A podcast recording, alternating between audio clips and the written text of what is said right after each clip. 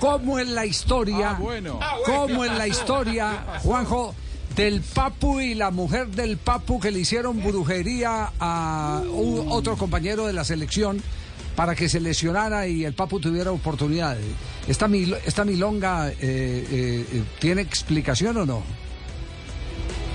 Porque el hombre no apareció en ninguno, en ninguno de los eventos. No, es muy raro. La verdad es que es muy raro Sí. y mm, yo no puedo aseverar esa historia que está dando vueltas. Hay una historia eh, no confirmada y que yo la voy a tratar en potencial porque la verdad es que por respeto vamos a tratarlo de esa manera.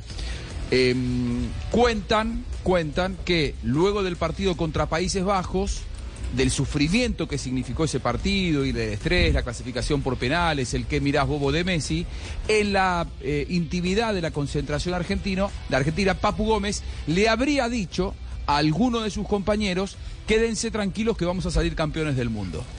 Y ante la sorpresa de los compañeros de por qué él hablaba con tanta certeza, él habría explicado que había recurrido con su mujer en la previa del Mundial, cuando todavía ni siquiera estaba la lista dada por parte de Leonel Scaloni, es decir, estamos hablando un par de meses antes del Mundial, en que él habría recurrido a una bruja eh, que le dijo, Argentina va a ser campeón del mundo, pero para que vos estés se tiene que lesionar un compañero.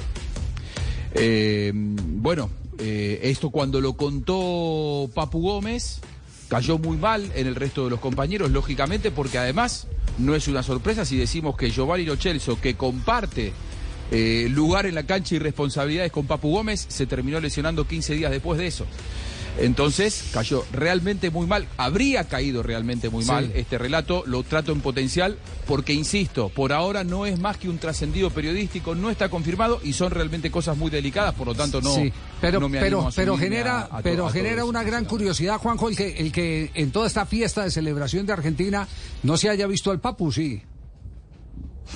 No, no, no, no estuvo, él estuvo Ajá. convocado, pero la, información oficial que llega desde Sevilla es que, claro, él después Recuerden que él termina el mundial lesionado y entonces después es eh, sometido a una intervención quirúrgica.